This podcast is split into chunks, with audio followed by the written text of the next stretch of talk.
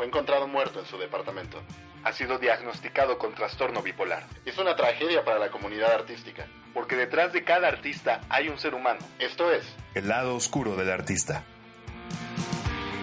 Life needs a lawyer, but diamonds are a girl's best friend. Amigo, si te dijera sex symbol, ¿en qué- ¿en quién piensas? Si me dijera sex symbol. Es que, evidentemente, la respuesta que quieres es Marilyn Monroe. Creo que es Pero- creo que lo de- destaca el nombre del capítulo, pero Por supuesto, sí, pero, pero ella era muchísimo más que un sex symbol. Y hoy vamos a hablar de, el lado oscuro. de Marilyn Monroe. Podemos comenzar con lo básico. Marilyn Monroe, su nombre real era Norma Jean Mortenson, aunque Mortenson es el apellido paterno con la cual la registraron. Eh, su padre dejó a su madre poco antes de saber que estaba embarazada y toda la vida la conocieron como Norma Jean Baker, que Baker es el, el nombre de soltera de su madre. Y nació en Los Ángeles, California, el primero de junio de 1926. Si se hubiera llamado Norma Jean, hubiera sido igual de famosa que llamándose Marilyn Monroe. No lo sé, normalmente por algo lo hacen los, los estudios, ¿no? Yo creo que sí es mucho más atractivo Marilyn Monroe. Que Incluso, Nor- Norma Jean. sí, incluso tiene así como que un M y M y todo, no sé, no sé. Pues habían cuadernos, ¿no? Que se llamaban Jean Book de Norma, muy raro. Una Sí. cosa muy extraña que me vino a la cabeza. Pero su mamá se llamaba Gladys, Gladys Baker, y ella estaba enferma, ella tenía esquiz- esquizofrenia paranoide, que esto tiene que ver con un estado mental donde hay eh, delirios, donde hay una sensación constante de persecución y de peligro, donde hay alucinaciones auditivas o visuales, olfatorias, y entonces su mamá no, no podía hacerse cargo de ella. Estamos hablando de que desde pequeña Marilyn ya, bueno, Norma ya nació como con un, como con problemas, rodeada de problemas. Aparte del padre ausente, obviamente, lo que dice es la madre no podía cuidarla. Entonces, eh, Norma estuvo al cuidado de diferentes hogares adoptivos, nunca, nunca estuvo en uno muchísimo tiempo. Hay, hay datos que dicen que llegó a tener poco más de 10 padres adoptivos, bueno, 10 familias adoptivas. Fue una, una infancia muy difícil para la pequeña Norma. Sí, va, pasando como, como de un hogar al otro. Y entonces en esta sensación de que ella ya no quería, seguramente, y hemos escuchado muchas historias al respecto, que en ciertos hogares adoptivos solo los reciben para obtener el dinero que el gobierno les da, o hay violencia, y entonces como queriendo escapar de eso, a los 16 se casa con Jimmy Doherty, justamente con, con la idea de no entrar en otro hogar adoptivo. Ya era como mi último, mi última solución es casarme con, con este Jimmy, y en realidad duran cuatro años, se divorcian.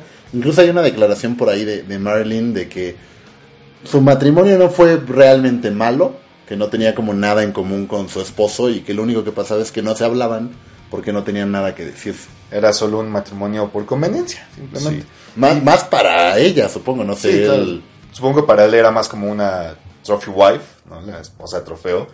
Pero incluso, bueno, antes de, de llegar a este matrimonio, que llegamos muy rápido, gracias amigo. 16 Eh, años. eh, bueno, eh, dentro de todos los líos que vivió Norma con sus familias adoptivas, eh, hay dos casos en especial de abuso sexual, una por un- un- uno de los padres adoptivos y otra por uno de los hermanos adoptivos, digámoslo así. Entonces, sí, Norma vivió muchísimas, muchísimos pesares durante toda esta, esta etapa irregular de su vida. y el matrimonio era su vía de escape. Pero empieza a trabajar muy rápido, de hecho trabaja por, por como la, la mamá de, de Jimmy, por la fami- familia, trabaja como modelo a los 18 años, entonces rápido es como descubierto su, su atractivo, su amor con la cámara y ella probablemente se da cuenta y pensaba yo que quizá aunque se hubiera llevado bien con Jimmy, no era un matrimonio que, que iba a durar porque ella estaba destinada para reventar y ser una de las estrellas más grandes que hemos conocido. Sí, Jimmy no estaba tan de acuerdo con, con esta faceta de Norma, ¿no? Él, incluso Norma tuvo esta, esta etapa como de ama de casa en la que se dedicó completamente al hogar y su, su plan era formar una familia y ella trabajaba con su suegra en una, en una planta de municiones durante la época de la Segunda Guerra Mundial. Ahí fue donde la descubrió un fotógrafo le tomó una foto con una caja de municiones. Y fue cuando se empezó a cotizar como modelo, apareció en diferentes revistas y demás. De hecho, como, como un buen dato curioso y en algo muy de la cultura americana, ella ganó el concurso de Miss Alcachofa real, Miss Alcachofa, en 1947, tenía 21 años, entonces era una feria de alcachofas, así, o sea, una cosa, así como aquí en, en México ganan la flor más bella del ejido, así Marilyn Monroe fue Miss Alcachofa en, en 47. Y empezó a hacer como pequeños papeles en películas de Hollywood, ¿no? Como eh, Extra Beat, cosas así como pequeñitas. Un año antes de lo de Miss Alcachofa, en el 46, fue cuando ya se divorció de su primer marido, ya que él no apoyaba su idea de, de ser actriz y empezó a buscar suerte en los castings. No, no le costó mucho trabajo, ya que pues, era una mujer eh, atractiva, era, eh, era atractiva como para ponerla en cámara, y su primer contrato fue con la 20th Century Fox eh, como extra durante seis meses. Y de hecho no era, o sea, como parte de, de esta, de este atractivo, no era su nombre, era Norma Jean, ya lo dijimos, y tampoco su cabello. En realidad Marilyn Monroe era castaña. Y el sex symbol fue otro nombre y de rubia se cortó el cabello. Por ahí pueden buscar en nuestras redes la imagen de, de Marilyn Castaña. Es muy extraño, es muy distinto a, a lo que estamos acostumbrados a ver. Y empezó como a crecer su carrera en estos pequeños papeles y realmente explota y la revienta cuando protagoniza un musical llamado Los Caballeros las prefieren rubias en el 53 y al mismo tiempo aparece en el primer número de una revista que igual iba a ocupar un, lugar peculiar en la historia de la industria americana que fue Playboy. El primer número de Playboy tiene Marilyn Monroe en la portada.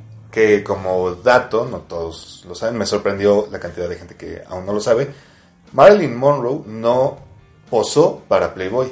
Ella posó años antes para un calendario, necesitaba dinero, era una actriz que, que estaba apenas comenzando una carrera y posó para un calendario de desnudos y Hugh Hefner, como el, el- el visionario hombre de negocios que era, consiguió los derechos de estas fotos y, e inauguró su revista pues, con la, la mujer que estaba acaparando toda la atención del mundo en ese momento. Y como dato de Hefner, de, de lo peculiar que es él, él compró el lote al lado derecho de la tumba de Marilyn Monroe para que al morir fuera enterrado donde, donde está Marilyn y estar como siempre a, a su derecha. Entonces, sí, sí tuvo esa relación y, y esa parte de, de hombre de negocios visionario. Y hablando de hombres de negocios, decían que Marilyn Monroe también era una, una mujer muy hábil para los negocios, muy inteligente, que esa imagen de rubia tonta era solo la imagen de las películas y que a ella no le encantaba, no quería hacer siempre ese tipo de películas y para tener la oportunidad de hacer otro tipo de papeles, ella creó su propia compañía que era Marilyn Monroe Productions.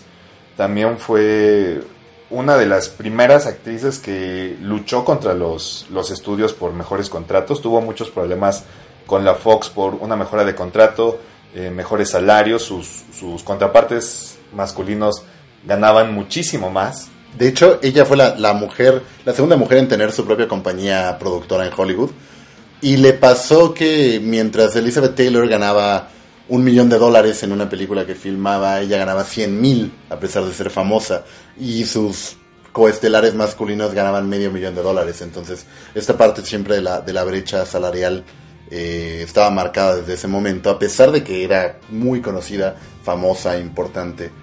Ella estudió y tuvo contacto con, con Lee Strasberg, ¿no? Ella eh, ya hicimos un programa al respecto, pero es de las alumnas del método, en realidad. De hecho, el American Film Institute la considera entre las 10 principales estrellas femeninas de todos los tiempos, y cuando se murió, ella repartió su herencia de una manera muy peculiar, y el 75%, entre el 50 y el 75, depende de la fuente, se lo dio a Lee Strasberg para el Actors Studio. El 25 restante se lo dio a su psicoanalista Marianne Chris e hizo un fondo para su madre que, como habíamos platicado, estaba como hospitalizada en instituciones de salud mental y le dejó 5 mil dólares anuales como para que se hicieran cargo de ella una pensión. Otra cosa por la que también fue muy conocida fue por sus relaciones. Después de esta primera relación que ya mencionaste, que fue más por conveniencia, en el 54 se casó con el, eh, con el beisbolista Joe DiMaggio, quien se dice que toda la vida estuvo profundamente enamorada enamorado de ella. Y bueno, también fue una, una relación difícil de abusos verbales y físicos. Joe DiMaggio era muy, muy cristiano, entonces no veía con buenos ojos este, este lado de sex symbol de, de Monroe. Incluso se dice que tuvieran problemas después de la grabación de la icónica escena del vestido blanco que se levanta con el aire de, una rendija en la calle. Y Esa, esa pertenece a la película La Comezón del Séptimo Año, The Seven Year Itch. Y lo grabaron, primero intentaron grabarlo en, ahí en las calles de, de Nueva York, en la 52 y Lexington, pero decían que había alrededor 5.000 personas y que era una locura tener a, a Marilyn Monroe ahí. Y lo tuvieron que terminar grabando en un estudio. Pero cuando Joe DiMaggio vio la escena, se molestó bastante con ella y entonces se dice que en la noche tuvieron como una gran discusión en el cuarto de hotel y fue como complicado. Llegó a un punto violento y al día siguiente tuvieron que, que cubrir los moretones de Marilyn previo a la, a la filmación y un mes después se, se divorció de Joe DiMaggio. Que en ese tema que tú decías de siempre estar enamorado de, de Marilyn, le prometió que si ella se moría primero, él iba a llevar flores cada semana a su tumba.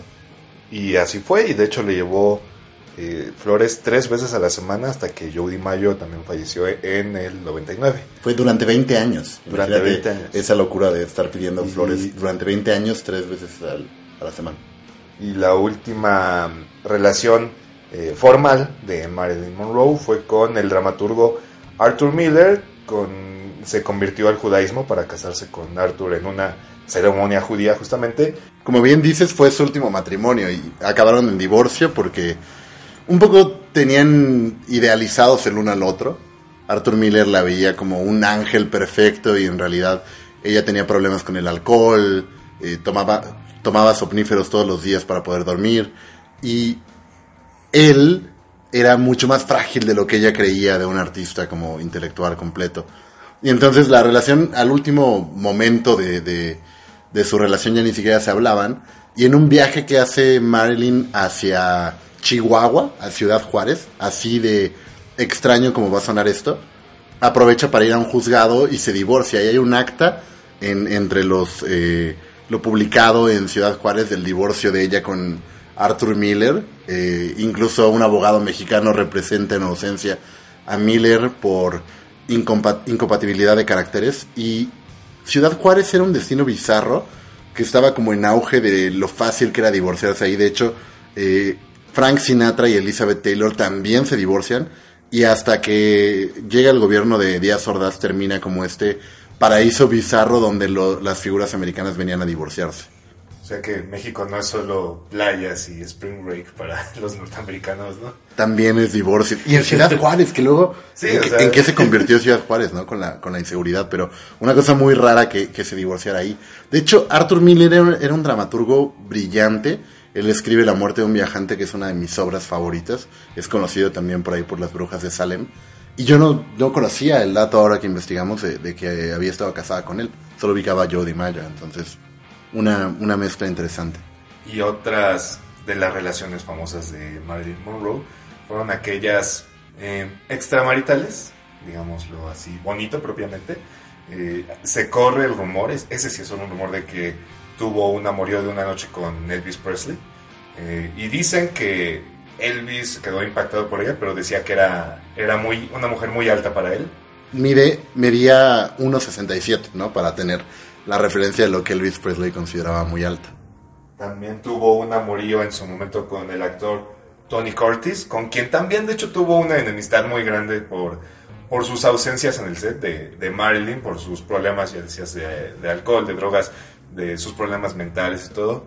Y bueno, la, la leyenda más grande de sus relaciones que fue con los Kennedy.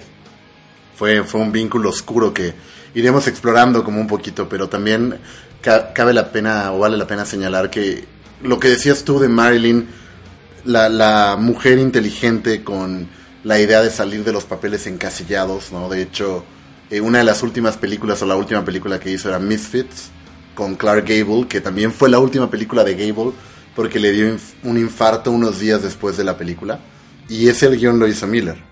y lo hizo pensando eh, específicamente en Marilyn para el papel protagónico. Y la película no fue un, un éxito ni de taquilla ni de crítica, pero sí lo fueron las actuaciones de Marilyn y de Clark. De hecho, ella en un momento ganó un Globo de Oro. No es que no era reconocida como, como gran actriz y solamente era sex symbol. Era un poco lo que, lo que platicábamos, que era una mujer con un poder impresionante en, en la industria de Hollywood. Y su poder era tan grande que eventualmente terminó encontrándose con, con la familia más poderosa en lo político en ese momento en Estados Unidos, que eran los Kennedy. Durante mucho tiempo se eh, esparció el mito de que Marilyn tuvo una relación con John F. Kennedy y tiempo después también salió la historia de que también probablemente tuvo una relación con Bob Kennedy. Y dentro de como esta leyenda urbana estaba la sospecha al menos de que JFK pudo haber tenido que ver con su muerte, ¿no? Con el poder que tenía el, el que en ese momento era el presidente de Estados Unidos y, y lo poderosa que era la familia y teniendo en cuenta que esta, esta era una relación, como decías tú, extraoficial, pero hay, hay como muchos hechos que fueron precipitando el encuentro y la relación y el vínculo entre ella y los Kennedy. JFK y Marilyn se conocen en octubre de 1961 en una fiesta celebrada en la casa de Patricia, la hermana del presidente, y su marido, que Peter Lawford, en, en su casa en Santa Mónica. Habían coincidido antes en una fiesta donde ella iba acompañada de Arthur Miller todavía, pero no hay como ninguna evidencia, se fue en el 60, no hay evidencia de que en realidad se hayan encontrado como tal.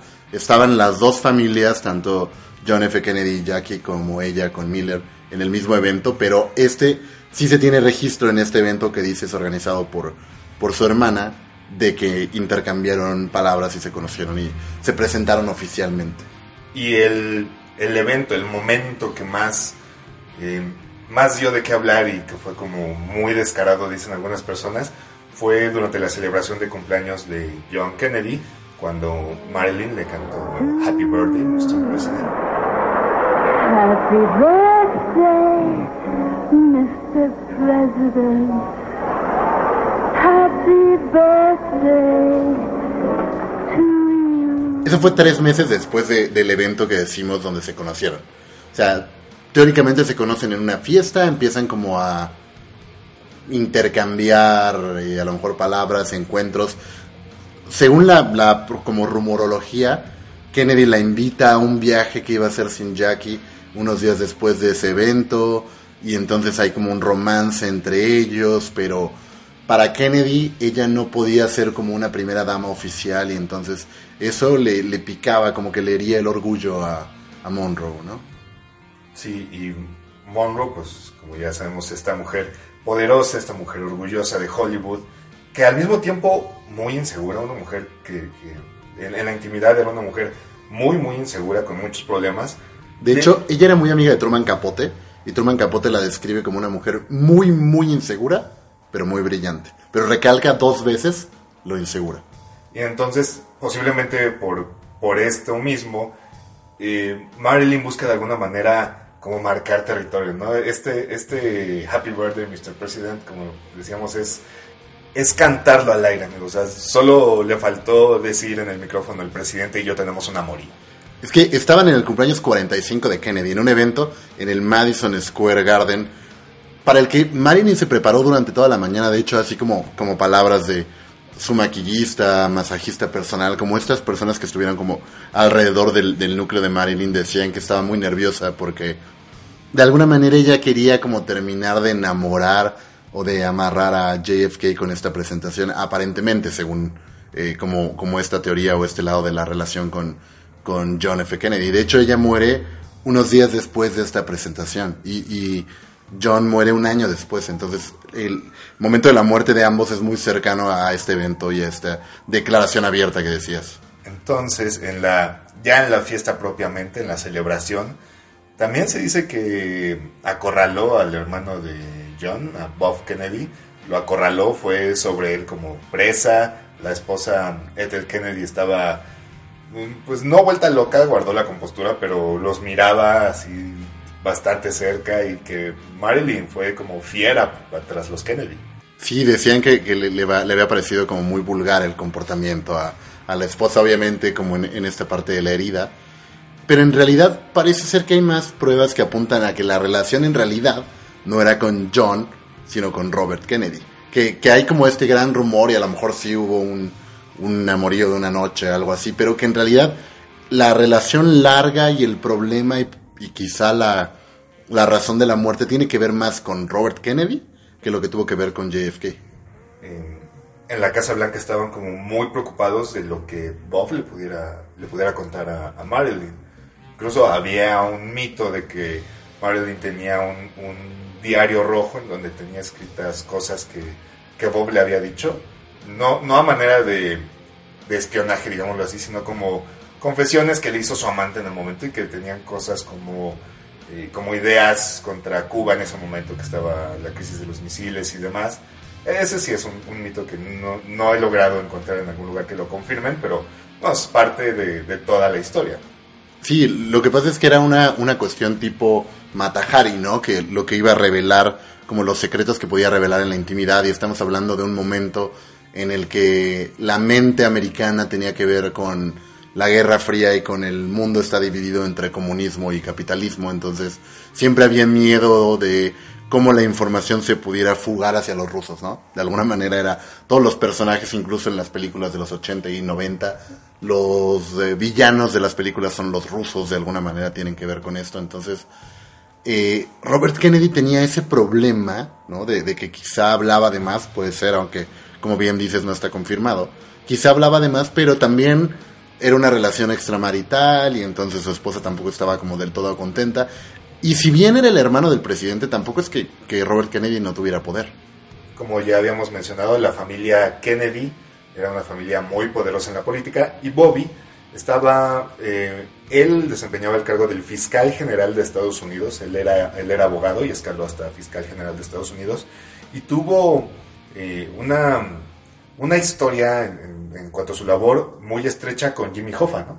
Decían que, que él tenía dos obsesiones o que tuvo dos obsesiones en la vida, que una fue Marilyn Monroe, lo cual lo podría poner como un potencial sospechoso de su muerte, y la segunda con Jimmy Hoffa, que Jimmy Hoffa era este líder sindical americano que obtuvo un poder enorme y si a- ustedes quieren como profundizar en quién fue Jimmy Hoffa y el vínculo de cuando Robert Kennedy se empieza a acercar a él y obsesionarse con mandarlo a la cárcel, acaba de, estrenarse en Netflix El Irlandés de Martin Scorsese donde se ve tanto la figura y la vida de Jimmy Hoffa que lo, que lo personifica Al Pacino, como la relación que tuvo como el, el poder que obtuvo como, como líder sindical de, de los transportistas en Estados Unidos y luego cómo fue obsesionándose con él Robert Kennedy y cómo fue buscando acorralarlo hasta terminar eh, encerrándolo, terminar llevándolo a la cárcel a pesar de que Hoffa se sentía intocable.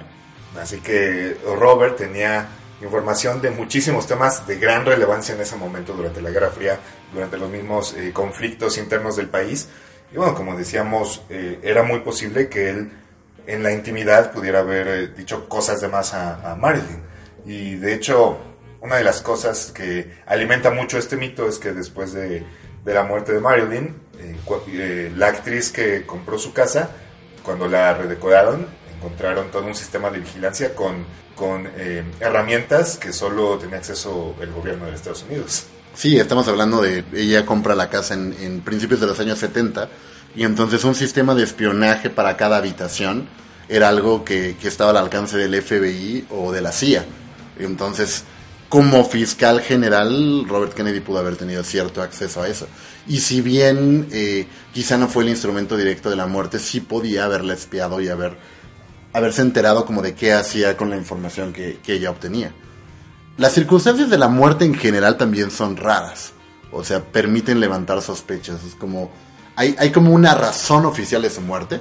Y oficial, entre comillas, porque se, se dice que es un suicidio, pero en las mismas actas decían posible suicidio.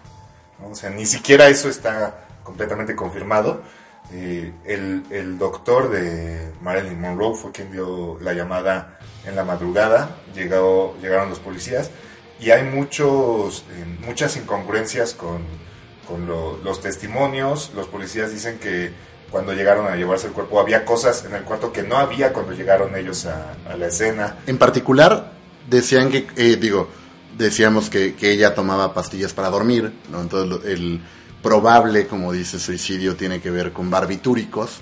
En particular, el fenobarbital, por ejemplo, se podía usar para como somnífero. No es como lo más común, pero en esa época quizá tenía más uso que, que ahora.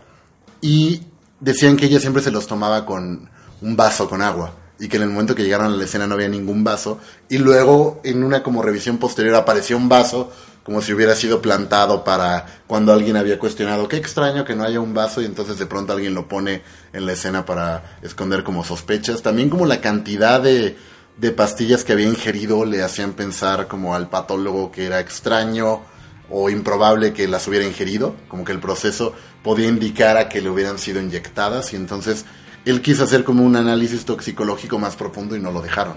De hecho, los, los órganos vitales que quería estudiar eh, desaparecieron, así tal cual. Le, le dijeron que el toxicólogo los había destruido, lo cual es absurdo, no tendría por qué, si, el, si el, la labor del patólogo es hacer como la autopsia y cortar y medir y pesar los órganos, no tendría por qué haberlos destruido el toxicólogo.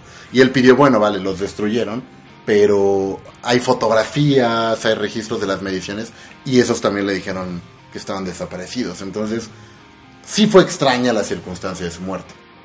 Sí, y fue, fue una noticia que impactó al, al país en ese momento. Recordemos que pues eh, era un momento en el que las grandes estrellas solo eran las que, ve- las que veíamos en la televisión, en el cine, y Marilyn estaba por encima de todos. Cuando, cuando esta noticia se da a conocer, dicen que Hollywood cayó en, en depresión, digámoslo así, que gente como Frank Sinatra le dolió muchísimo, estuvo deprimido mucho tiempo, Frank Sinatra fue muy cercano a Marilyn, también se dice que tuvieron por ahí un- algunas cosillas, que incluso le regaló un perro en algún momento. Cuando se divorcia de Arthur Miller, le regala un perro al que le pone Maf, que era como diminutivo de mafia porque Frank Sinatra tenía este, cosas que ver con, con ese negocio, ¿no? Como datos curiosos de, de alguien que tuvo una vida como tan, tan grande, ella tenía como una obsesión con, con la limpieza, como con la pureza de su rostro, entonces decía que le tenía pánico a que se le pudiera manchar y se lavaba 15 veces al día la cara. También, eh, a pesar de esta imagen, ya habíamos dicho de esta imagen de la rubia tonta, decían que era una mujer bastante culta, que tenía muchos libros de filosofía, de arte, de historia, y que le parecían muy atractivos los hombres inteligentes, que incluso en una ocasión hizo una lista de, de los hombres más atractivos del mundo según ella, y en primer lugar puso a Albert Einstein. Por eso entra ahí Miller, que, que no era que fuera ni, ni el más poderoso ni el más guapo, pero era un hombre inteligente como dramaturgo, a pesar de que luego le encontró un lado sensible que quizá no le gustó, no le gustó tanto. También, a pesar de que canta eh, que los diamantes son los mejores am- amigos de, de una chica, ella en realidad no tenía tantas joyas, la mayoría de sus joyas eran de fantasía y solo tenía dos joyas reales. Una, un anillo de diamantes que le dio Joe DiMaggio, que ya dijimos la relación que tuvo, y otra, un collar de perlas, y todo lo demás que tenía era de fantasía. Ella era más de, de vestidos. Los vestidos que tenía eran bastante caros. El vestido con el que cantó Happy Birthday al señor presidente, que fue hecho exclusivamente para ella, que le quedaba tan ceñido que se lo tuvieron que coser una vez puesto y que incluso se fue desgarrando poco a poco durante la fiesta. Eh, ese vestido se, se subastó por poco más de 4 millones de dólares. Y al final quedó inmortalizada por, por Andy Warhol, ¿no? En, el tema del pop art y cómo él de alguna manera criticaba o se burlaba de, de lo que tenía que ver con convertir en arte y cómo la cultura pop se relacionaba con ello.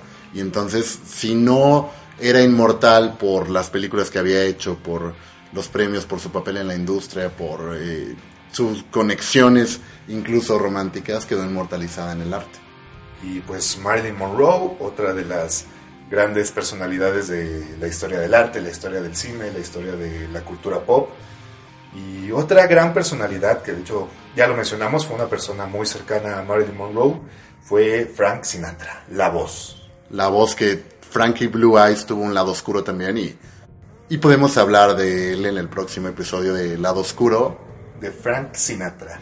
Así que por el día de hoy creo que nos queda decir las redes sociales. Amigo, creo que tú nunca los has dicho, por favor.